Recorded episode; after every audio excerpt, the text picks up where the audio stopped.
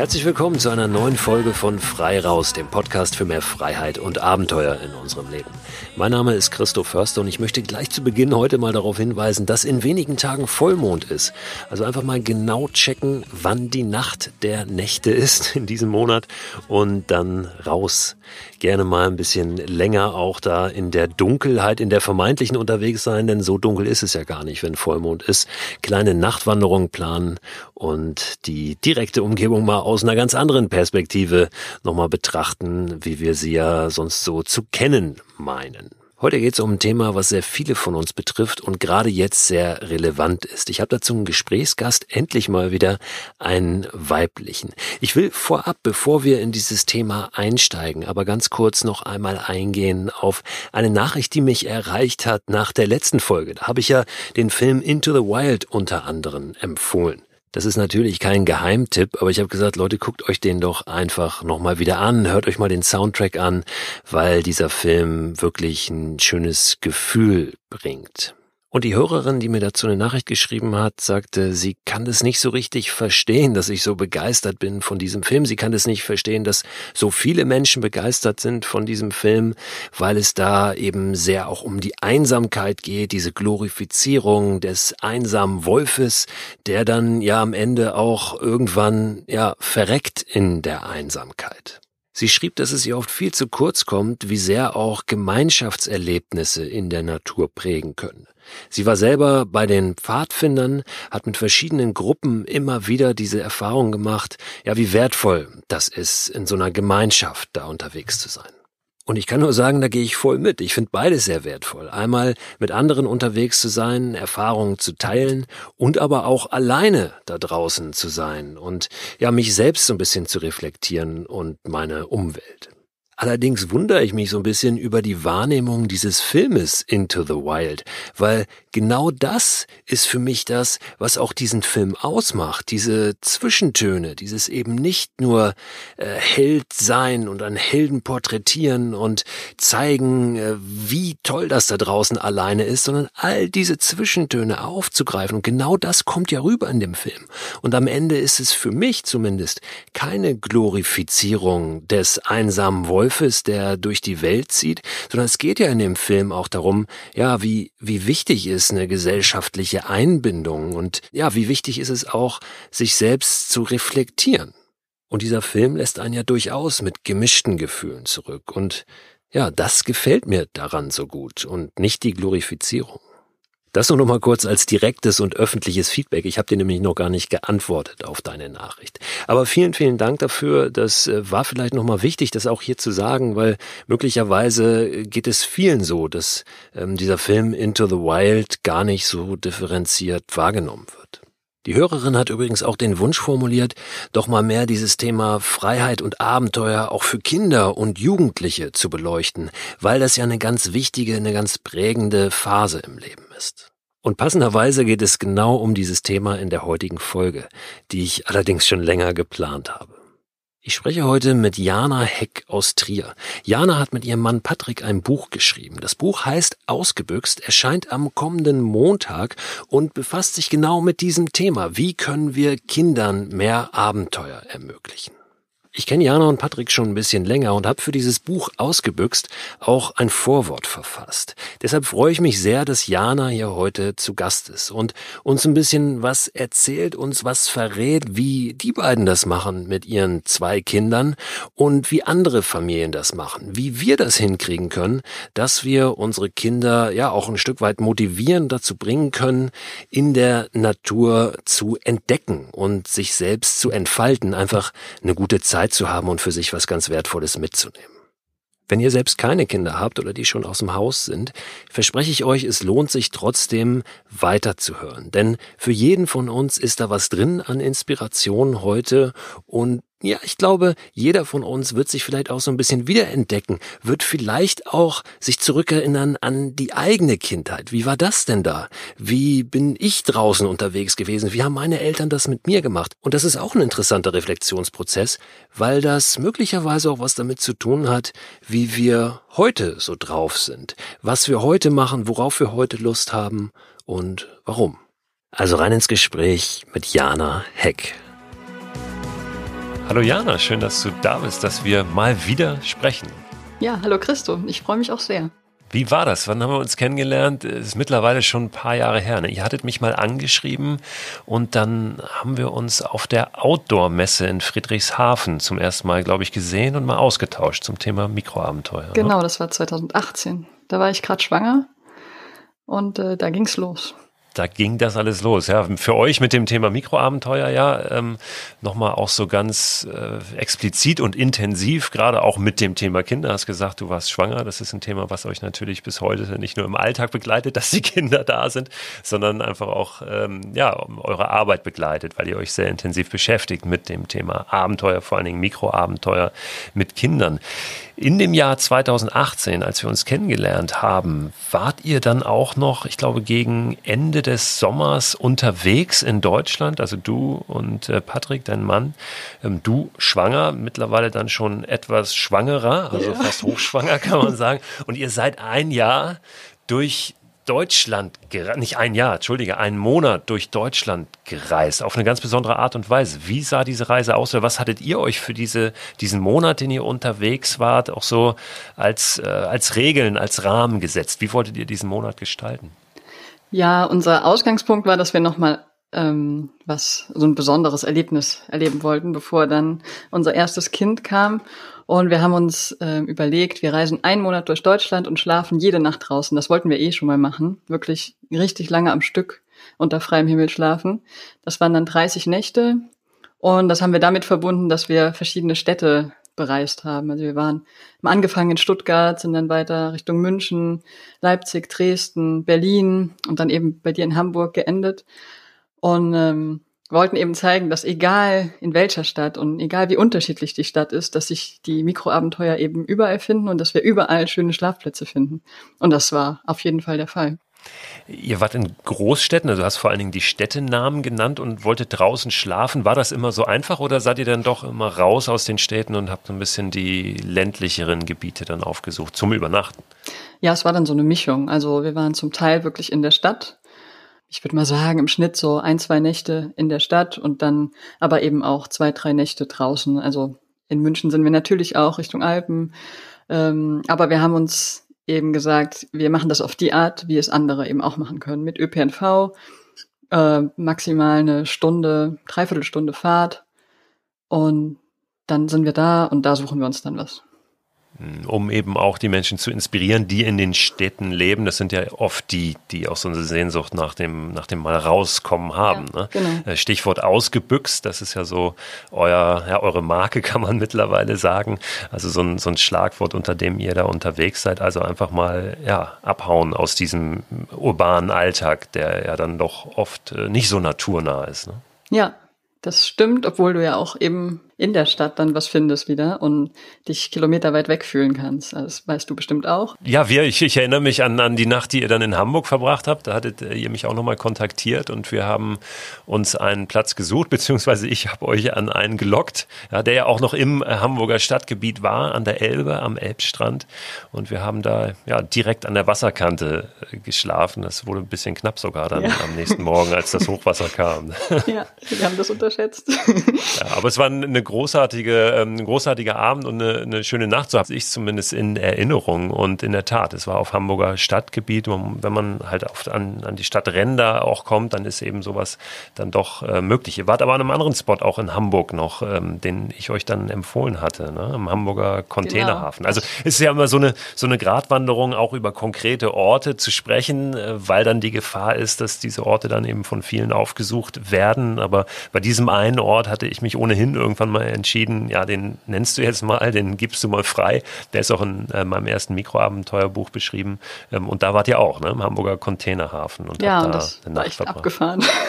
also natürlich, wenn du stille Natur suchst, dann bist du da an der falschen Stelle, aber es hat einen anderen Reiz. Es ist schon abenteuerlich, wenn da diese riesen Containerschiffe an dir morgens vorbeifahren und fühlst dich ganz klein und es ist so vielfältig, weißt du. Auf der anderen Seite waren wir in den Alpen da irgendwo auf einer einsamen Alm und haben da auf der Veranda geschlafen. Aber gerade diese Vielfältigkeit macht ja auch den Reiz aus eben.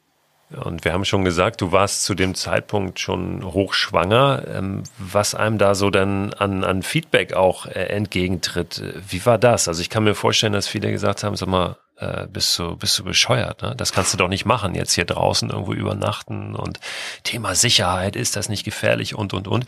Da macht ihr euch aber äh, auch komplett von frei, beziehungsweise das sind ja auch eure Erfahrungen, dass es so wild gar nicht ist, da draußen eine Nacht zu verbringen, oder? Dass man sich nicht groß sorgen muss. Nee, also wir haben noch nie schlechte Erfahrungen gemacht, eigentlich immer nur positive. Und was die Schwangerschaft anging, habe ich mich einfach auf mein Körpergefühl verlassen. Und das war gut. Ich habe immer gedacht, okay, ich bin ja glücklich, so. Dann äh, wird es dem Baby schon auch gut gehen. Und ja, das war kein Problem. Es kam viel die Frage, ob ich nicht Rückenschmerzen hätte und wie ich denn noch im siebten Monat auf einer Isomatte schlafen könnte. Aber klar, das ist Gewöhnungssache und hey, es gibt ja auch sehr, sehr gemütliche Isomatten mittlerweile. Also das sollte auch kein Grund sein, es nicht zu tun. Ja, jetzt ist es mittlerweile nicht nur das Kind zur Welt gekommen, mit dem du damals unterwegs warst, sondern ihr habt sogar schon ein zweites mhm. und euch eben ja noch mehr diesem Thema auch verschrieben. Wie kann ich solche Erlebnisse äh, kreieren? Nicht nur für mich, sondern eben auch für meine Kinder, ja, als, als Familie. Wie kam dieser, ähm, ja, dieser, dieser Wechsel nochmal. Also da, am Anfang, ähm, bevor ihr Kinder bekommen habt, habt ihr ähm, ganz ich sage jetzt mal, äh, normale Menschen, das ist totaler Quatsch, normale Menschen zu sagen, Menschen ohne Kinder, ähm, angesprochen und wolltet die inspirieren und danach habt ihr so diese, diesen Fokus nochmal ein bisschen verlagert. War das was, was ganz natürlich kam mit eurer Situation oder ähm, habt ihr auch gespürt, dass da ja nochmal ein besonderes Interesse oder ein Bedürfnis ist bei einer bestimmten Zielgruppe, wenn wir so sagen wollen? Das waren zwei Dinge. Also zum einen waren für uns Mikroabenteuer in dem in der Art, wie wir es vorher gemacht haben, halt nicht mehr so möglich. Also jetzt ähm, irgendwie einfach mal eine Ultrawanderung machen, morgens um halb fünf aufstehen und 70 Kilometer wandern, ist halt nicht mit einem Baby. Aber ähm, wir wollten auf jeden Fall weiter raus in die Natur, wollten auf die Art, unsere Freizeit zu nutzen, nicht verzichten. Das war das eine. Also wir mussten umdenken, ja, wir waren ja gezwungen. Äh, das andere ist aber, dass also ich besonders mich einfach auch schon länger damit beschäftige, ähm, Kinder in die Natur zu bringen. Also ich habe mal eine Fortbildung gemacht in Umweltpädagogik und so dieses Thema, dass Kinder die Natur brauchen und ähm, ja, wirklich das ein wichtiger Teil der Kindheit sein sollte, das liegt mir einfach sehr am Herzen und dann floss das so zusammen. Also wir haben dann gedacht, hey, wir sind jetzt eine Familie, dann lass uns doch da rausgehen und, und zeigen, wie einfach das geht, dass Kinder in Natur aufwachsen, auch wenn sie in der Stadt wohnen. Weil wir ja auch oft Ausreden haben, ne? ähm, weil es gerade nicht so geht. Wir wissen oft, ähm, ja, das wäre eigentlich gut für die Kinder. Für uns war es ja auch ganz schön, aber gut, die Zeiten sind heute anders und äh, wir kriegen es nicht mehr so hin. Wir leben vielleicht in der Stadt. Diese Ausreden auch mal wegzuwischen, oder? Ja, obwohl ich jetzt, wo wir wirklich zwei Kinder haben, die Ausreden schon oft nachvollziehen kann. Also es ist hammerhart, finde ich, bis du mit zwei Kindern aus der Haustür raus bist und alles fertig hast. Und das muss ich ganz klar sagen. Ich glaube, die, die, diese, dieser Kniff ist, dass du es zu einer Gewohnheit machst. Also klein anfangen, wirklich keine großen Ansprüche haben. Ich glaube, viele, viele Eltern haben wenig Zeit so oder sehen wenig Zeit haben aber auch sehr hohe Ansprüche, dass sie denken, hey, wenn ich jetzt in die Natur gehe, dann muss das der super duper Wanderweg sein. Meine Kinder müssen nie Langeweile haben dürfen. Ich muss alles bieten. Ich, also ich muss perfekt geplant und strukturiert sein. Und da glaube ich, dass, wenn ich sage, hey, wir kochen einfach mal draußen ähm, im Garten oder wir schlafen auf dem Balkon oder wir suchen uns den nächsten Bach und gucken einfach mal, was passiert, wenn die Kinder die Führung übernehmen, dann ähm, ist das gar nicht mehr so ein großer Act. Und dann ist es, glaube ich, auch einfacher, ähm, öfter rauszugehen für Eltern. Also wenn wir es ähm, positiv formulieren, nicht die Ausreden wegwischen, um irgendwas ganz Großes zu machen, sondern nach Möglichkeiten zu suchen, ja, die genau. sich bieten, eben auch im Kleinen. Genau, und das ist genau das, was wir in dem Buch auch eben, finde ich, so als, als erste aufgreifen. Ähm, ja, dass wir eben Möglichkeiten zeigen, wie es eben geht, die Natur ins Leben zu bringen. Jetzt hast du das Buch angesprochen. Ihr habt ein Buch geschrieben. Also äh, das ist quasi der vorläufige Höhepunkt eures äh, Schaffens jetzt in Bezug auf die äh, Mikroabenteuer mit den Kindern. Das erscheint jetzt am 1. März, heißt ausgebüxt ja, und ist rappelvoll wirklich mit Ideen und mit Möglichkeiten, was man denn mit Kindern da draußen machen kann. Natürlich ähm, habt ihr auch ein bisschen aufgegriffen, nochmal diesen Hintergrund, was du gerade schon ganz kurz beschrieben hast, warum es überhaupt wichtig ist, für Kinder da draußen zu sein, aber eben vor allem allem, wie wir das schaffen. Ähm, ich kenne das Buch, ich habe sogar ein kleines Vorwort dazu geschrieben, was dann ähm, auch darin zu lesen sein wird ähm, und finde es äh, ganz, ganz großartig. Habt ihr für euch beim Schreiben dieses Buches, das frage ich, weil ich ja auch ähm, jetzt schon ein paar Bücher geschrieben habe, wo es immer wieder auch um Ideen geht, ist euch das leicht gefallen, wirklich diese Ideen auch zu konkretisieren und, und aufzuschreiben, zu Papier zu bringen? Ich tue mich da, muss ich ganz ehrlich sagen, manchmal ähm, gar nicht so leicht, weil ich ja, ich denke manchmal, ich will ja auch nicht alles vorgeben. Ne? Ich möchte ja eher inspirieren und, und Ideen, aber keine Gebrauchsanweisungen schreiben. Habt ihr diesen Spagat für euch ganz gut hinbekommen? Ja, es, uns fiel es viel leichter, ähm, Ideen zu geben, Impulse zu geben, was uns schwer fallen würde, wäre Orte zu nennen. Also ähm, ja, es kommt oft die Frage, wo gehe ich denn hin, wenn ich in Köln wohne oder so oder wenn ich in Frankfurt wohne. Und die Frage finde ich schwer zu beantworten, weil du kannst wirklich sagen, ja, egal. Geh einfach raus, so. Du wirst schon was finden, du musst nur die Augen offen halten und ja, offen sein. Aber ja, wir haben, wir arbeiten ja auch mit Eltern zusammen. Wir haben eine Abenteuergruppe für Familien, sind viel draußen und in dem Zusammenhang ist es uns jetzt schon leicht gefallen, einfach Ideen zu geben, die eben so den Anstoß geben, die, die den Kindern und den Eltern so ein kleines Tagesziel bescheren, wo aber noch ganz viel Platz ist, dass Dinge drumherum passieren können. Also, keine Ahnung, es kann einfach nur das Tagesziel sein, draußen mit einem, mit einem Holzkocher, mit einer Bushbox jetzt bei dem feuchten Wetter äh, ein Feuer zu machen. So. Dann gehst du schon mal raus und machst das und natürlich passiert ganz viel drumherum. Die Kinder werden Sachen entdecken. Ihr werdet euch vielleicht verlaufen oder äh, ja, das Wetter wird irgendwie umschwenken oder so. Es wird, es wird abenteuerlich auf jeden Fall. Aber dann war dieser kleine Impuls, das Feuer machen, die Motivation rauszugehen. Und das reicht. Das sage ich ganz oft, dass, es, dass wir einen Anlass brauchen. Ne? Ja. Ähm, und den können wir uns ja selber einfach schaffen. Der kann auch bescheuert sein, der kann verrückt sein. Also wenn wir jetzt mal auch in, in Erwachsenenabenteuern denken, ähm, da habe ich auch äh, einige Sachen gemacht, wo mir Leute den Vogel zeigen, aber es war immer ein Anlass, um dann rauszugehen. Und ähm, dieser Anlass wird dann immer unwichtiger, wenn wir draußen sind, ne? sondern das Draußensein ist dann im Prinzip das, worum es geht. Ja? Ähm, du hast gerade von dieser Abenteuergruppe gesprochen. Das finde ich super interessant. Wenn du da nochmal erzählen könntest, wie diese Idee aussieht. Also ihr habt irgendwann, ihr lebt in Trier, dort vor Ort gesagt, ähm, ja, ähm, gibt ein paar Familien möglicherweise, die ähnliche Interessen haben. Jetzt äh, ziehen wir die mal zusammen und jetzt versuchen wir gemeinsam was zu machen, uns gemeinsam zu inspirieren. Ich glaube, viele Familien sind einfach auf der Suche nach Gleichgesinnten. Die sagen, ja, okay, ich will raus, aber ich habe nur ein Kind und dem wird langweilig und es ist schwer, irgendwie Familien zu finden, die auch im November mit mir rausgehen. Und ähm, da haben wir angesetzt und gesagt, okay, hey, wir gründen eine Gruppe in Trier, die sich verspricht, dass sie ein Jahr lang jeden Monat gemeinsam einen Waldabenteuertag erlebt, dass sie gemeinsam ausbüchsen und ähm, das haben wir gemacht. Wir haben uns, wir sind zusammengekommen. Wir haben auch die Finanzierung der Gruppe gemeinsam gestemmt. Also nach einem solidarischen Modell. Da sind wir sehr stolz drauf. Also jede Familie kann da mitmachen, unabhängig vom Einkommen. Genau. Und wir sind mittlerweile neun Familien. Das erste Jahr ist jetzt abgeschlossen, fast. War sicherlich kein einfaches Jahr zum gemeinsamen ja. Ausbüchsen jetzt, das Jahr 2020. Ne? Ja, das stimmt. Ähm, wir hoffen auf ein anderes Jahr. Jetzt ist 21. Äh, die nächste Gruppe startet im April.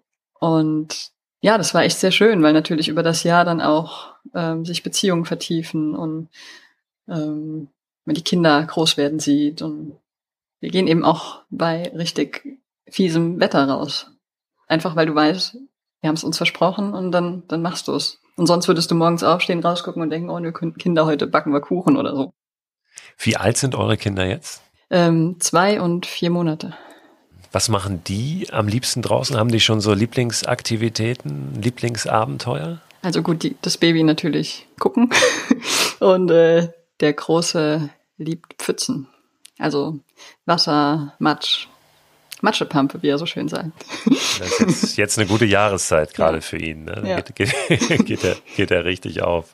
Ja. ja, wie, wie ist das, wenn man auch so auf die verschiedenen ähm, Altersphasen der Kinder gucken? Ähm, das ist ja schon so, dass die Kinder, gerade wenn sie noch klein sind, da noch unbefangener rangehen, an das draußen erleben, einfach noch mehr im Moment sind und das sich dann irgendwann auch verändert. Wie ist eure Erfahrung auch im Austausch, aus dem Austausch mit anderen Eltern? Ähm, was für Probleme tauchen dann irgendwann auf, wenn die Kinder größer werden? Also meine sind jetzt acht und zehn. Und da geht es schon so langsam los, dass sie sagen, ach, können wir nicht zu Hause bleiben, wenn wir mhm. sagen, komm, jetzt, jetzt mal raus. Ja, klar, ich, mm, ich glaube, bei jüngeren Kindern bis vielleicht so ja, Anfang Grundschulalter brauchst du nicht viel, um, um Lust auf draußen sein zu machen, egal bei welchem Wetter.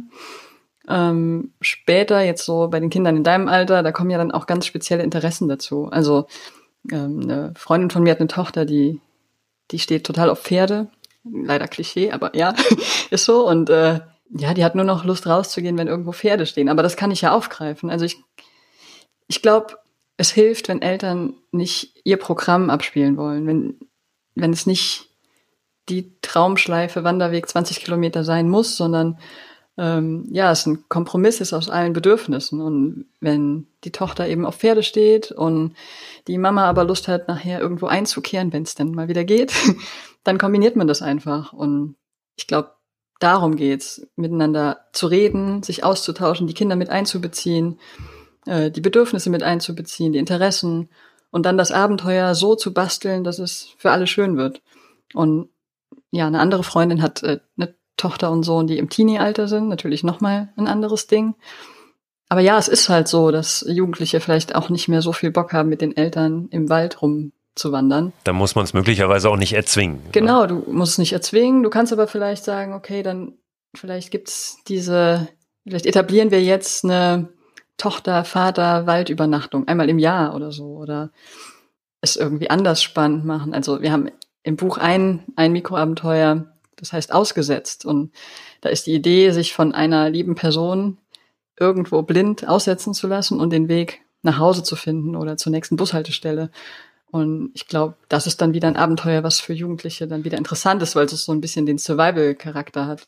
Ja, oder eine Freundin vielleicht noch dabei zu haben genau. auch, ne? Also ja. zu zweit das zu machen. Ne? Ja. Ähm, das finde ich auch ganz wichtig, einfach immer zu schauen, und das, das ist ja der Kern von Motivation, jetzt nicht nur im Abenteuer erleben, sondern überhaupt, ähm, was, ja, was, was für Motive hat derjenige oder diejenige eben selbst? Was, was treibt ihn an? Ne? Was, was macht ihm Spaß? Was, was gibt ihm irgendetwas? Und äh, darauf zu schauen, wie du schon ganz richtig sagst, nicht einem, einem anderen die eigene Idee von Abenteuer überzustülpen. Ja. Ne? Das ist ja so ein äh, klassisches äh, Beispiel, was viele von uns auch aus eigener Erfahrung äh, kennen.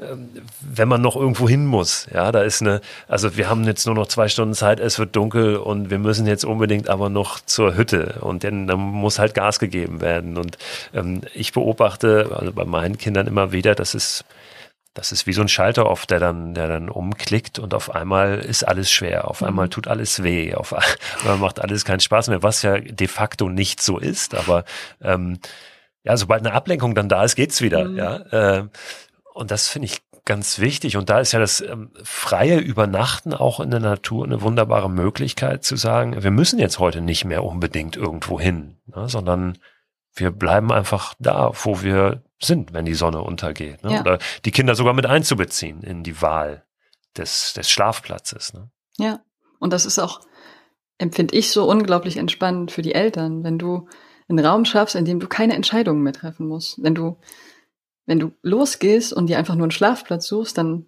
bist du frei von Entscheidungen. Du weißt, okay, wir essen jetzt noch Abend und irgendwann schlafen wir und sonst ist dein Kopf frei. Das ist so entspannend wie, das ist mit nichts vergleichbar, finde ich. Du hast diese Verantwortung nicht, ne? Du, du musst jetzt dafür sorgen, dass hier das ganze Gerüst steht und, und alles perfekt läuft. Ja, und wenn die Kinder dann mal zwei Stunden später schlafen, ist auch okay. Also klar, ich sollte gucken, dass ich am nächsten Tag nicht wieder um acht Uhr eine Verabredung habe. Aber ich glaube, das geht. Das ist zumutbar an, an, an Einschränkung oder an ja, Planung. Wie ist eure Erfahrung? Ähm, das ist ja auch was, glaube ich, was von, von vielen dann so äh, als, als Kritik kommt oder äh, einfach Leute, die das nicht so recht verstehen mit kleinen Kindern jetzt draußen, wenn es nicht Sommer ist, ja, also sondern wenn es wenn es ein bisschen kälter ist, ist das frieren die nicht total. Äh, wie geht das praktisch? Wie, wie ist eure Erfahrung? Also eure Kinder sind nun wirklich sehr klein, aber ihr schlaft mit denen auch draußen ohne Zelt, ne? Ja, unser Sohn war vier Monate, als wir zum ersten Mal draußen geschlafen haben. Das war im April. Wir haben uns immer gesagt, okay, zehn Grad sollten es minimal sein nachts. Das ging super gut. Der war der, das glücklichste Baby der Welt morgens im Schlafsack. ähm, das war auch sehr schön zu sehen, weil es mir hat es irgendwie noch mal mehr so dieses ursprüngliche Gefühl gegeben, so hier gehören wir, hier gehören wir hin, so dass, dass ein Baby morgens in die Baumkronen guckt, das ist so so wunderschön. Ja, ich glaube, die größten Schranken sitzen da in unserem Kopf, in dem Kopf unserer, ja, der Erwachsenen so. Die Kinder bewegen sich, die laufen viel, die machen mit ihren Händen. Das, das passt schon. Also ich glaube, darüber sollten wir uns aufhören, Gedanken zu machen, wenn wir eben für die richtige Ausrüstung sorgen. Also ja, Zwiebelprinzip ist super, schnell an- und ausziehen können, was stört, was ran muss. Und ansonsten Entspannen. Und warme Schlafsäcke gibt's auch. Ne? Ja. Also ähm, das, das sollte dann auch keine, keine Ausrede sein. Und ich kann mir vorstellen, dass ähm, euer Sohn ähm, oder eure beiden Kinder wahrscheinlich noch keinen eigenen Schlafsack haben, sondern bei euch mit drin im Schlafsack schlafen, ja. oder? Was ja, was ja dann, ähm, da hat man A natürlich immer so eine Kontrollmöglichkeit, ja. es ist, sind sie auch tatsächlich nicht zu kalt. Ja. Und äh, B ist es natürlich einfach nochmal ein ganz anderes Gefühl, auch so eng beieinander zu sein. Ne? Ja. Aber ich denke klar, also ich glaube, es ist wichtig, dass die Eltern entspannt sind, wenn sie ausbüchsen. Und wenn eine Mama oder ein Papa eben ein Backup braucht, dann finde ich, kann man auch eine Wärmflasche mitnehmen und mit dem Gaskocher das Wasser dafür warm machen und dann steckt man die noch dazu. Also ganz wichtig im Gegensatz zu den Abenteuern ohne Kinder finde ich, dass man so viel Komfort schafft, wie man braucht, um sich gut zu fühlen und entspannen zu können. Also es bringt ja nichts, wenn ich losziehe und sage, hey, wir müssen aber jetzt ultra light unterwegs sein und dafür habe ich die ganze Zeit Bauchschmerzen, weil ich denke, ähm, ich habe jetzt die Snacks vergessen und wenn meine Kinder jetzt Hunger kriegen, dann ist alles versemmelt. Also nehmt mit, was ihr braucht, um euch gut zu fühlen, um Spaß zu haben und dann, dann läuft der Hase schon. Was habt ihr so an kleinen Tricks, um dann hier und da vielleicht doch die Motivation nochmal ein bisschen zu unterstützen? Äh, Stichwort Süßigkeiten. Ich erinnere mich an eine Wanderung, die wir äh, gemacht haben mit unseren Kindern. Da waren sie drei und fünf. Das war für uns, also es ist jetzt kein Mikroabenteuer, aber für uns so die, die letzte Möglichkeit, bevor unsere Tochter in die Schule kam, nochmal raus und sind nach Neuseeland.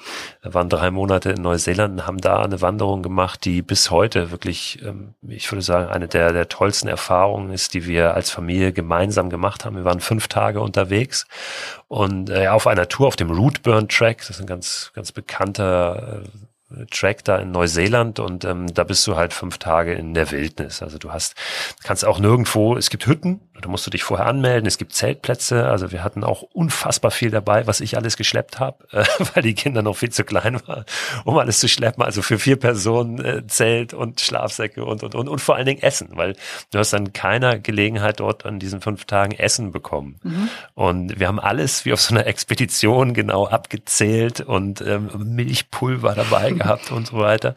Und auch genau abgezählt ähm, so ein paar Süßigkeiten für mhm. die Kinder. Es gab immer zwei kleine Stückchen, Gummibären, sage ich jetzt mal, also was in der Art, zwei am Tag, einen mittags, einen abends. Und das war großartig, weil das so, dieses kleine Ding äh, hat so eine, ja, irgendwie, was hat so viel bedeutet dann irgendwann äh, für die Kinder. Und ähm, ich kann mich erinnern, die haben, ich glaube, vorher nie und seitdem nie wieder zum Beispiel Thunfisch gegessen. Ja, aber da war halt einfach nur noch eine Dose Thunfisch da und es gab nichts anderes und natürlich haben die da reingehauen. Also ähm, auch dieses ja, mal wieder ähm, wirklich runterzufahren, auch die, die, alles, was man den Kindern so äh, gibt im Alltag, also ähm, an Süßigkeiten, an Essen, an allem, so, dass das wirklich mal wieder, dass das äh, ja, ein bisschen zurückgeschraubt wird, ne, auf das, was dann wirklich wichtig ist. Das sind natürlich jetzt nicht die zwei Gummibären am Tag, aber ähm, was ja dazu führt, dass, dass man die Dinge wieder auch ein bisschen zu schätzen weiß, gerade auch Kinder, ne? ähm, weil die werden ja auch sonst sehr zugeballert oft so in unserem Alltag. Ja, das und überhaupt, dass das Kochen so einen Raum bekommt. Also ich glaube, dass sich im Alltag schnell irgendwelche Muster einfahren, dass irgendjemand halt fürs Kochen zuständig ist und sobald du den Kocher mit nach draußen nimmst und alle da drum rumsitzen und sich freuen wie Bolle auf die Spaghetti mit Tomatensauce, dann, dann ordnen sich auch nochmal die Zuständigkeiten neu und dann fängt vielleicht der Zehnjährige an, irgendwie mit zu schnippeln oder so. Oder ähm, das Essen wird irgendwie zum Abenteuer an sich, finde ich. Und das finde ich auch ganz schön. Deswegen haben wir auch, äh, wir haben mittlerweile, wir haben über 30 Rezepte im Buch, weil, weil das so eine, so eine große Bedeutung hat, finde ich einfach, das draußen kochen und essen. Kannst du zwei, drei Lieblingsrezepte nennen? Ähm, ja, wir haben ein Kichererbsen-Curry entdeckt. Das ist in zehn Minuten fertig auf dem Gaskocher und super lecker. Dazu einfach Brot. Ähm, und ansonsten halt Klassiker wie Bannockbrot, Pfannkuchen, ähm, Porridge oder äh, Couscous, ja. Das hört sich jetzt an, Pfannkuchen draußen machen, als wäre das sonderlich aufwendig, ist es aber gar nicht am Ende. Ne? Kann man nee. auch vorbereiten ein bisschen. Ne? Ja, manche, manche Sachen kannst du vorbereiten und ansonsten, ich finde, es hilft, wenn man wirklich einen guten Kocher hat, wenn man es regelmäßig macht. Also das erleichtert das alles. Und ja, ganz ehrlich, wenn der dann mal anbeppt oder ein bisschen knatschelig ist, schmeckt trotzdem gut. Also Ja. ja, und wenn alle drumherum gesessen haben und auch beim Entstehungsprozess beteiligt waren, dann schmeckt's ja eh äh, doppelt so gut. Und draußen sowieso. Ja, vor allen Dingen, ähm, wenn ich draußen bin, dann, dann weiß ich auch nochmal mehr, äh, warum ich da esse, ne? Weil ich jetzt einfach Hunger habe, weil ich was geleistet habe an dem Tag und nicht einfach, weil es äh, 18 Uhr ist und es da immer Essen gibt. Ja. Ne? Das äh, kriegt nochmal so einen anderen Wert, das Essen auch, ja. glaube ich. Lass uns doch nochmal überlegen, was es so für Möglichkeiten gibt äh, für Kinder. Ähm, ich, es gibt tausend Möglichkeiten, du hast es schon gesagt, und, und man kann alles machen, letztlich ja auch ähm, vieles, was so Erwachsene machen, runterbrechen, aber vielleicht nochmal so zwei, drei konkrete Ideen, ähm, die so ein bisschen ungewöhnlicher sind vielleicht. Das, glaube ich, ist auch immer wichtig zu schauen, ja, mal Sachen anders zu machen, als wir sie immer machen oder auf, auf Sachen anders zu gucken, als wir immer auf sie gucken. Vielleicht auch was zu machen, wo andere sagen, hä? Mhm. was soll das denn? Ne? Hast, hast du da welche im Kopf? Fallen dir da welche ein? Ja, für uns ist so ein Klassiker, der überall geht, einfach barfuß unterwegs zu sein. Also du gehst ganz anders durch die Natur, wenn du barfuß gehst, weil du gehst langsamer, du gehst bewusster, du siehst dann auf einmal Sachen, die du nicht sehen würdest, wenn du einfach schnell vorbeistiefelst. Ähm, dann das Ganze ins Wasser zu verlegen, also am Wasser barfuß zu sein. Das kann mit kleinen Kindern irgendwie ein kleiner Bach sein, mit äh, älteren Kindern vielleicht auch mal eine Flussdurchquerung oder sowas. Und ansonsten, ja, alles, was so ein bisschen auch mit Sinne ein Ausschalten zu tun hat, einfach mal blind, blind in der Natur unterwegs zu sein, auch total spannend. Sich vielleicht sogar blind von den Kindern mal führen zu lassen und zu vertrauen dann Musik machen im Wald mit, mit Waldmaterialien oder ja, jetzt im Winter, wir haben ein Abenteuer, Verfolgungsjagd im Schnee, irgendwie sich, sich anhand der Spuren, die man hinterlässt, irgendwie auffinden und suchen. Ein anderen Ansatz, den wir haben, ist einfach äh, Rituale im Jahr in die Natur zu verlegen, Ostereier im Wald zu suchen, Weihnachtsbaum im Wald zu schmücken, einfach so kleine Dinge. Es die man eh macht, die man aber genauso gut auch draußen machen kann. Die aber alle, und das ist ja auffällig, spielerisch sind ne? und nicht jetzt einen Ansatz von körperlicher Leistung verfolgen. Also lass uns mal versuchen, jetzt möglichst schnell von A nach B zu kommen oder so. Ne? Ja, für uns, also unserer Erfahrung nach ist das ganz wichtig, weil sobald du zu viel Druck aufbaust, wie du sagst, haben Kinder schnell keinen Bock mehr. Und es wäre auch schade, weil hm, wir Erwachsenen auch so viel verpassen würden, wenn wir Kinder irgendwo durchscheuchen und schnell machen wollen oder ich meine, das kann mal spannend sein, vor allem mit älteren Kindern auch mal auf Leistung zu gehen. Ich meine, du hast das selber mit deinem Sohn erlebt, gell, als ihr auf die Zugspitze seid. Ja, aber das ist auch dann wieder Typ Typ Sache, ne? Also ich weiß, dass der ähm, den dem macht das unglaublich Spaß, dem motiviert das unglaublich auch sich körperlich herauszufordern. Ne? Ähm, geht mir, mir genauso, also ich liebe das auch, aber ich weiß auch, dass das andere für mich ebenso wichtig ist ähm, und und auch unsere Kinder sind ein gutes Beispiel auch etwas ähm, Klischee, aber unsere Tochter ist eben ein bisschen anders und ähm, wie du es vorhin schon angedeutet hast, mit der laufe ich dann vielleicht eher mal eine Stunde über den Strand und suche Steine, die sich gut eignen, um, weiß ich nicht, die ein Loch haben, weil man sie dann gut durch eine Kette ziehen kann. Ne? Ähm, und das haben wir ja schon gesagt, das ist halt enorm wichtig, darauf zu schauen, wie äh, ticken die Kinder auch individuell, auch jeder Einzelne. Ne? Ähm, ist ja auch nicht, meist nicht so, dass es innerhalb einer Familie gleich ist. Ähm, und da muss man natürlich auch schauen, ne? wie du hast schon gesagt, wie kann man da alle Bedürfnisse eben abholen. Genau, und das kann ja auch bedeuten, dass man nicht immer mit allem anderen rausgeht. Das kann ja auch sein, dass dann mal nur Mama und Tochter rausgehen oder ähm, ja, Vater und Tochter oder ja, irgendwie andere Kombinationen. Vielleicht auch mal die Kinder alleine im Garten schlafen oder so.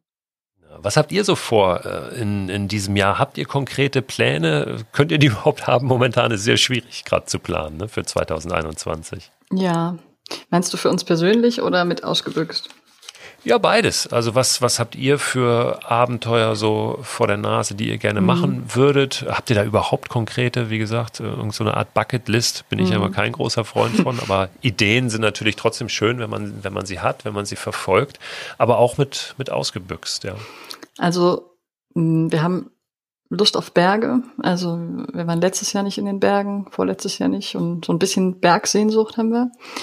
Das ist das eine, was uns in der Nase liegt. Das andere ist noch meine Trekkingtour. Wir haben letztes Jahr dann keine gemacht, weil ich schon wieder zu schwanger war und ähm, das mit dem Tragen ein bisschen schwierig wurde. Aber ich weiß nicht, ob du das weißt. Wir waren vor zwei Jahren ja mit so einem mit einem Wanderanhänger unterwegs mit mit Kind, ähm, haben fünf Nächte Trekkingtour gemacht und das war richtig richtig schön. Und das würden wir gerne wieder machen und sind da jetzt noch am Austüfteln, wie wir das dann mit dem Gepäck hinkriegen, ob wir mit dem Fahrradanhänger gehen, wo dann beide Kinder drin sein können. Ähm, ja, klar, weil der Rucksack wird natürlich immer größer. und ähm, genau, das wäre echt ein Traum, nochmal sechs Tage einfach nur unterwegs zu sein. In der Eifel oder sonst wo. Und mit ausgebüxt, habt ihr da, könnt ihr da überhaupt momentan was planen oder, oder was, was sind da so eure Wünsche? Wie soll das sich entwickeln? Ja, wir haben tatsächlich durch Corona äh, kamen wir auf eine Idee, die uns jetzt ähm, ganz begeistert, und zwar äh, ausgebüxt Pakete. Also wir haben unseren Familien dann im Lockdown im Frühjahr Pakete zugeschickt, mit denen sie ausbüchsen konnten, wo dann alles drin war von der großen Idee für den Tag, über ein Rezept, äh, Materialien, ja, eine kleine Meditation oder sowas. Und das wollen wir mehr Familien ermöglichen. Also wir wollen Ausbüchspakete gestalten, die, die sich jeder, egal wo in Deutschland, äh, zuschicken lassen kann und eben für jede Jahreszeit einen passend gestalteten Tag einfach kriegt. Weil, weil wir einfach sehen, dass El das größte Problem bei Eltern ist, glaube ich, das geht uns auch so, wir fangen frühestens Freitagabend mal damit an, zu überlegen, was machen wir denn jetzt am Wochenende. Ähm, und dann ist meistens der Kopf so voll und keine Lust, noch irgendwie groß was zu planen. Also ist, ich glaube, wenn man so ein bisschen so einen Anfangsimpuls gibt, so hey, mach doch das, geh doch dahin, dann, dann haben es Eltern leichter und dann, dann fällt es ihnen auch leichter, öfter rauszugehen. Und diesen, diese Hürde wollen wir nehmen mit den Ausbüchspaketen, genau. Dann vielen Dank für dieses Gespräch, Jana, für die Einblicke und schönen Gruß an Patrick natürlich und an eure zwei Kinder und euch jetzt äh, einen guten Rest Winter und dann kommt, kommt gut in den Frühling rein. Danke, Christo, wünsche ich dir auch. Wenn ihr mehr über Jana und Patrick erfahren wollt, über ihre Idee des Ausbüchsens, über das Online-Magazin, das die beiden führen, über das, was sie alles noch vorhaben, Ideen, die sie haben, Tipps, die sie haben, dann könnt ihr natürlich zum einen das Buch kaufen, Ausgebüxt, erscheint jetzt kommende Woche. Und wenn ihr es direkt bestellt, dann gehört ihr zu den ersten, die es kommende Woche im Briefkasten haben. Oder ihr geht einfach mal auf die Website der beiden, ausgebüxt.info, da findet ihr die unter dem Namen Ausgebüxt findet ihr die beiden auch, wenn ihr da mal sucht, auf Instagram und auf Facebook. Und wenn ihr diese Folge erst nach Erscheinen des dieswöchigen Newsletters hört, dann abonniert den Newsletter trotzdem, denn da findet ihr immer einen Link zum Newsletter-Archiv auch drin und könnt dann die entsprechenden Infos nachschlagen. Sind übrigens nicht nur Infos drin zu der jeweiligen Folge, zu den Themen, sondern immer auch darüber hinaus nochmal ein paar persönliche Empfehlungen von mir, was mir gerade so einfällt, was mich inspiriert und äh, ich kann mir vorstellen, dass da immer auch mal wieder was dabei ist, was ihr für euch nutzen könnt. Zum Abschluss lese ich euch heute nochmal einen kleinen Auszug vor aus diesem Vorwort, was ich geschrieben habe für das Ausgebüxt Buch von Jana und Patrick. Das Vorwort beginnt so. Kinder sind die besten Abenteurer. Ihnen geht es um das Entdecken, nicht um das Ankommen. Sie wollen erleben und nicht beweisen. Sie fallen hin und rappeln sich wieder auf. Immer wieder. Und irgendwann klappt es. Mit dem Stehen, mit dem Laufen, mit dem Klettern. Der Bewegungsradius dehnt sich aus, der Blick wird schärfer, das Vertrauen in die eigenen Fähigkeiten größer. Wenn, und da wird diese schöne Melodie von einem hässlichen Kratzen unterbrochen, die moderne Erwachsenenwelt mit ihren Sorgen und Normen nicht wäre. So sehr wir uns bemühen, führen unsere Erwartungen und Regeln dazu, dass ein Teil dieser Urneugier irgendwann begraben wird. Manchmal ein größerer, manchmal ein kleinerer, manchmal früher, manchmal später. Dieses Buch ist eine großartige Erinnerung an den Wert der kindlichen Neugier und inspiriert auf wunderbare Weise dazu, die Lust auf das Entdecken hochzuhalten und zu fördern. Und um den Rahmen zu schließen, lese ich die letzten Zeilen des Vorworts auch nochmal vor. Ich freue mich sehr, dass nun dieses Buch entstanden ist, weil Jana und Patrick damit ihren ganz persönlichen Leitstern heller strahlen lassen, weil sie einen wichtigen Beitrag für unsere Gesellschaft leisten, weil sie Lust machen, da rauszugehen. Nicht morgen oder übermorgen, sondern heute. Raus und machen, ohne Garantie, dass alles glatt läuft. Das erfordert Mut. Aber Mut zu haben bedeutet nicht, frei von Angst zu sein, sondern lediglich, dass da etwas anderes ist, das uns wichtiger erscheint als diese Angst. Ich würde mich freuen, wenn wir uns nächste Woche wiederhören. Bis dahin, eine gute Zeit.